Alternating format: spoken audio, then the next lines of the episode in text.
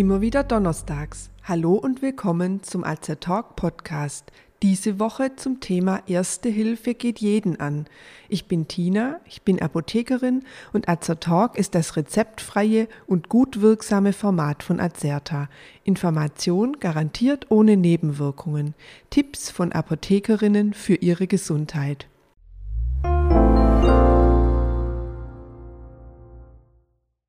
Die meisten von uns haben irgendwann in ihrem Leben einen Erste-Hilfe-Kurs absolviert. Doch bei vielen war das im Rahmen der Fahrschule. Der Kurs liegt also schon das eine oder andere Jahr zurück. Wissen Sie noch, was zu tun ist, wenn man eine Person bewusstlos vorfindet? Stabile Seitenlage? Wie war das noch und wann wendet man sie an? Eines ist klar, nichts zu tun ist immer falsch. Wir möchten in diesem Podcast-Beitrag die wichtigsten Erste-Hilfe-Maßnahmen kurz auffrischen und Ihr Bewusstsein dafür schärfen, wie wichtig es ist, im Notfall helfen zu können. Bei der ersten Hilfe muss es sich gar nicht immer um eine lebensbedrohliche Situation handeln. Im Gegenteil, die meisten Situationen, in denen Erste-Hilfe-Maßnahmen eingesetzt werden, sind Alltagssituationen. Stellen Sie sich vor, ein Kind stürzt beim Rollerfahren und schürft sich das Knie auf.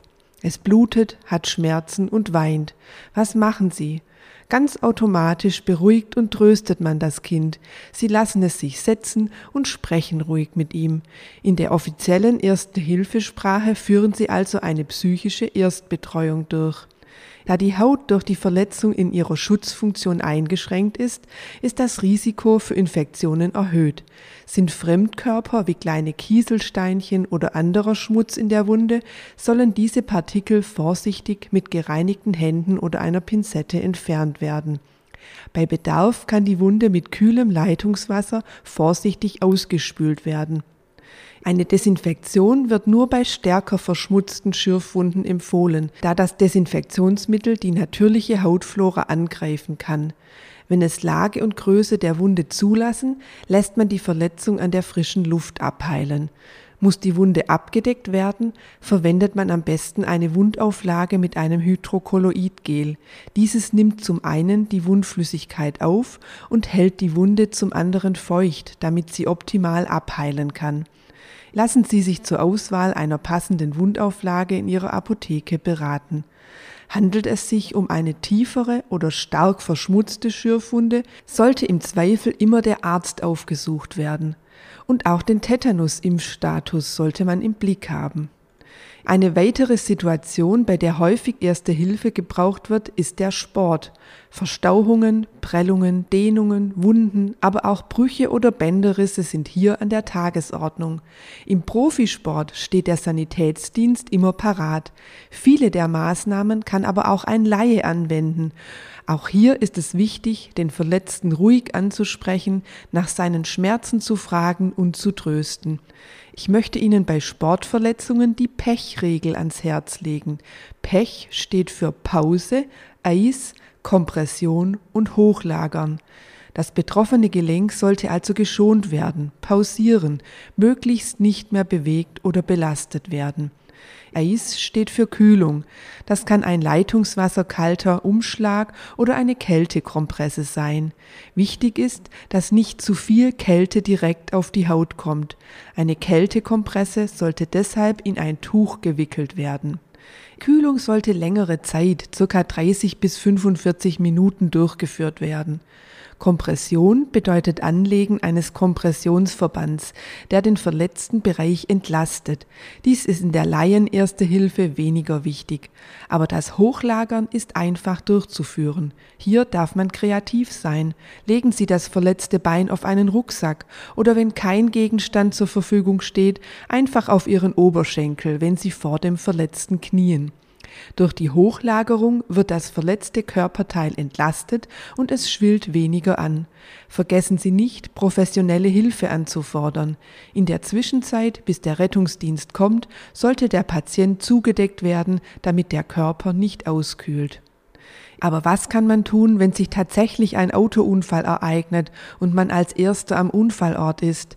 Was tut man, wenn man auf einem Spaziergang eine bewusstlose Person auf dem Boden liegen sieht? Zunächst heißt es, sich einen Überblick zu verschaffen. Was ist passiert? Wie viele Verletzte gibt es? Sind sie ansprechbar? Ein sehr wichtiger Punkt ist die Absicherung der Unfallstelle. Warnblinker, Warndreieck und Warnweste. Im Park fällt dies selbstverständlich weg. Der Ersthelfer muss unbedingt den Eigenschutz im Blick haben, besonders auf befahrenen Straßen. Ist eine Situation zu gefährlich, darf er sich nicht hineinbegeben, dann muss sofort der Notruf gewählt werden. Ein Wort zum Notruf. Jeder hat die Nummern 110 und 112 im Kopf. Doch wann wähle ich welche Nummer? Mit der 110 alarmieren Sie die Polizei. Mit der 112 landen Sie bei den Rettungsdiensten und der Feuerwehr. Tritt also eine Notfallsituation auf, in der unmittelbar Hilfe benötigt wird, wählen Sie die 112.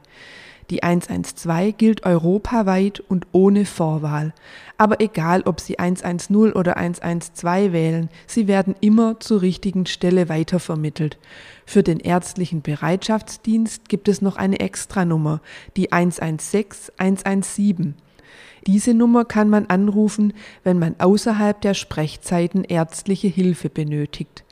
Ganz wichtig ist es auch, dass Sie am Telefon die richtigen Angaben machen. Die 5W-Regel kann hier helfen. Wer ruft an? Melden Sie sich mit vollem Namen und geben eine Kontaktnummer für eventuelle Rückfragen an. Was ist passiert? Wo ist es passiert? Hier ist eine korrekte Beschreibung wichtig. Um wie viele Verletzte und um welche Verletzungen handelt es sich? Das fünfte W steht für Warten. Warten Sie ab, bevor Sie auflegen, ob eventuell noch Rückfragen kommen. Je mehr der Rettungsdienst vorab über die Notfallsituation weiß, desto besser. Aber zurück zu unserer bewusstlosen Person.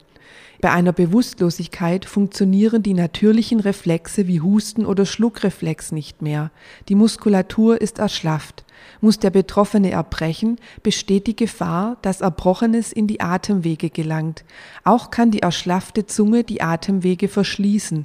Es besteht also dringender Handlungsbedarf. Zunächst kontrollieren wir, ob die am Boden liegende Person tatsächlich bewusstlos ist. Wir sprechen sie laut und deutlich an und rütteln vorsichtig an der Schulter. Im Sanitätsdienst wird zusätzlich ein Schmerzreiz gesetzt. Das sollten wir als Laien unterlassen. Reagiert die Person nicht, überprüfen Sie die Atmung. Das geht am besten, wenn die Person auf dem Rücken liegt. Der Kopf wird bei gleichzeitigem Anheben des Kinns vorsichtig nach hinten geneigt. Dann heißt es hören, sehen, fühlen. Halten Sie Ihr Ohr an den Mund und lauschen auf Atemgeräusche. Dabei schauen Sie auf die Brust. Hebt und senkt sie sich? Spüren Sie einen Luftstrom an Ihrer Wange? Länger als zehn Sekunden sollte man nicht mit der Überprüfung der Atmung verbringen.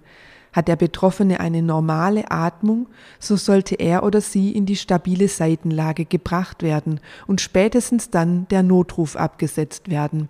Zum Wärmeerhalt empfiehlt es sich, den Patienten mit einer Rettungsdicke oder ähnlichem zuzudecken und weiterhin seine Atmung und seinen Zustand zu überprüfen. Seit 2010 wird in den Erste-Hilfe-Kursen eine neue, vereinfachte Form der stabilen Seitenlage gelehrt. Beide Formen, die neue und die alte, haben Vor- und Nachteile. Die neue wird nur noch Seitenlage genannt, da sie nicht so stabil ist wie die alte. Haben Sie noch die alte Version gelernt? Keine Sorge, die ist nicht falsch und kann weiter angewandt werden. Ich möchte Ihnen kurz die neue Version beschreiben. Knien Sie sich neben die bewusstlose Person und winkeln Sie den Arm, der auf Ihrer Seite liegt, nach oben an. Der Arm liegt dann Handfläche nach oben neben dem Kopf des Bewusstlosen. Legen Sie die andere Hand der Person an die gegenüberliegende Wange und halten Sie sie dort. Mit ihrer freien Hand stellen sie das weiter entfernte Bein auf. An diesem angewinkelten Knie können sie die bewusstlose Person nun vorsichtig zu sich hindrehen. Der Kopf liegt auf der Hand, die sie zuvor an die Wange gelegt haben und sollte überstreckt werden. Sie haben nun erreicht, dass der Mund die tiefste Stelle des Körpers ist. Sollte der Patient erbrechen müssen, kann die Flüssigkeit herauslaufen. Zudem ist die Zunge durch den überstreckten Kopf nicht mehr im Weg. So werden die Atemwege freigehalten. Decken Sie die Person zu und kontrollieren bis zum Eintreffen des Rettungsdienstes ihren Zustand. Ein interessantes Detail. Schwangere sollten immer auf ihre linke Seite gelegt werden, da dann das Ungeborene weniger auf die untere Hohlvene drückt. Ein Abdrücken dieser Vene würde den Rückfluss des Blutes zum Herzen beeinträchtigen. Was aber, wenn Sie bei der Atemkontrolle feststellen, dass die Person nicht mehr atmet? Dann muss umgehend mit einer Herz-Lungen-Wiederbelebung begonnen werden, denn es ist von einem Kreislaufstillstand auszugehen. Öffnen Sie die Kleidung des Betroffenen und finden den richtigen Druckpunkt. Dieser liegt in der Mitte des Brustkorbs im unteren Drittel des Brustbeins. Der Handballen wird aufgelegt, die zweite Hand mit verschränkten Fingern auf die erste gelegt und dann mit gestreckten Armen gedrückt, und zwar fünf bis sechs Zentimeter tief, dann wieder vollständig entlasten. Als Rhythmus kann man sich das Lied Staying Alive denken. Drückt man im vorgestellten Takt, dann drückt man in etwa mit 100 Beats per Minute. Je nach Stimmung können Sie auch das Lied Highway to Hell als Rhythmusgeber nehmen, doch wir wollen hier nicht schwarz malen. Durch das Drücken im korrekten Rhythmus wird ein minimaler Blutkreislauf hergestellt, der zumindest die Gehirnfunktion aufrechterhalten soll. Doch auch die Sauerstoffversorgung ist wichtig. Deshalb wird nach 30 Mal Drücken zweimal beatmet. Beatmet wird meist über eine Mund-zu-Mund-Beatmung.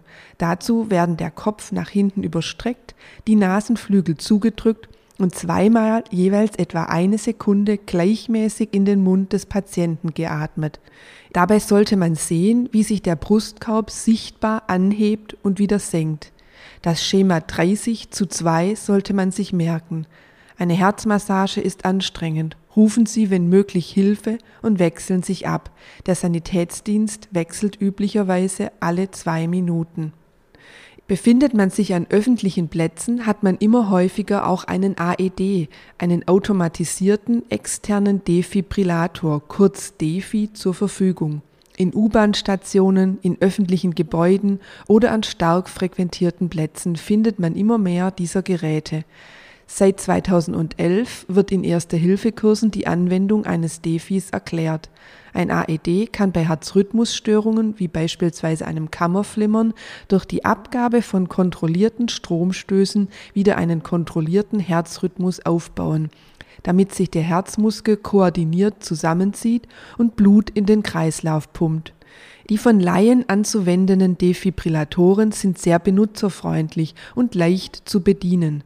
Man öffnet das Gerät und wird von einer Stimme durch die Anwendung geführt. Die beiden Elektroden werden auf die bezeichneten Stellen am Oberkörper aufgeklebt. Nun führt das Gerät zunächst eine Analyse durch, ob der Patient schockbar ist. Dafür darf man den Patienten nicht berühren. Um den Schock auszulösen, wird man aufgefordert, eine blinkende Taste zu drücken. Bei der Schockabgabe ist es extrem wichtig, dass niemand den Patienten berührt. Deshalb geht der letzte Blick vor der Knopfbetätigung immer zum Patienten. Direkt danach wird mit der 30 zu 2 Herz-Lungen-Wiederbelebung weitergemacht, bis der AED sich wieder meldet und erneut eine Analyse durchführt, ob ein erneuter Schock ausgelöst werden soll. Interessant ist auch, für die Reanimation von Kindern gibt es eine extra Kindertaste. Übrigens, unterlassene Hilfeleistung ist nach deutschem Recht eine Straftat.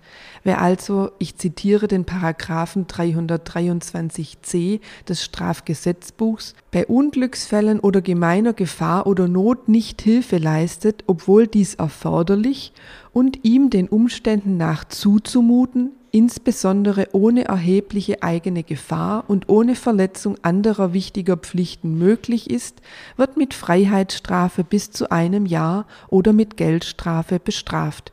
Zusätzlich drohen drei Punkte im Zentralregister in Flensburg. Die Angst, bei der ersten Hilfe etwas falsch zu machen, ist hier keine Ausrede.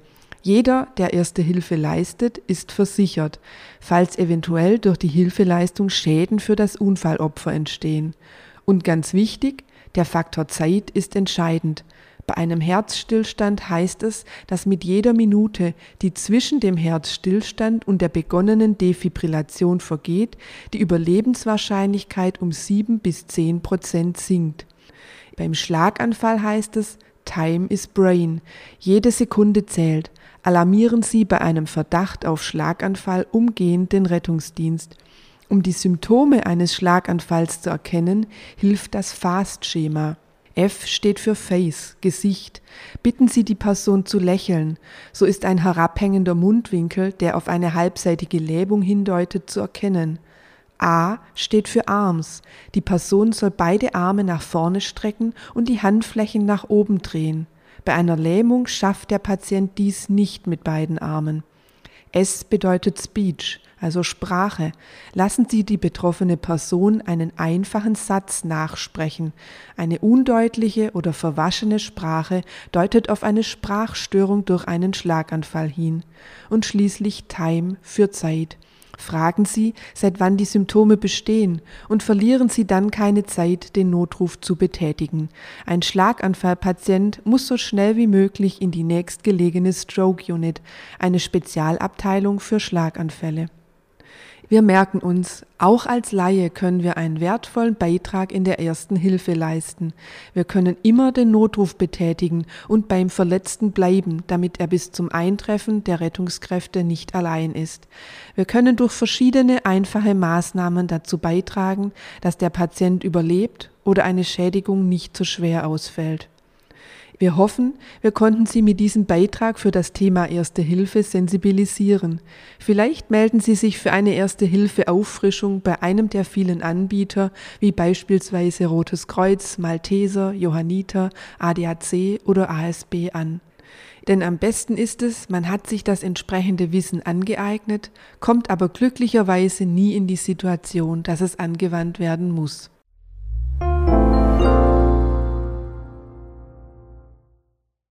Wenn Sie sich für uns oder für unsere Fortbildungsvideos interessieren, besuchen Sie uns gerne auf azerta.de oder hören Sie unseren Beitrag Wir sind Azertalk. Wir weisen darauf hin, dass dieser Podcast kein Ersatz für eine persönliche Beratung bei einem Arzt oder Apotheker darstellt, dass er keine Therapie ersetzt und lediglich der Information dient. Thematisch erhebt der Beitrag keinen Anspruch auf Vollständigkeit. Vielen Dank fürs Zuhören. Empfehlen Sie uns gerne weiter und bis zum nächsten Donnerstag. Bleiben Sie gesund und informiert.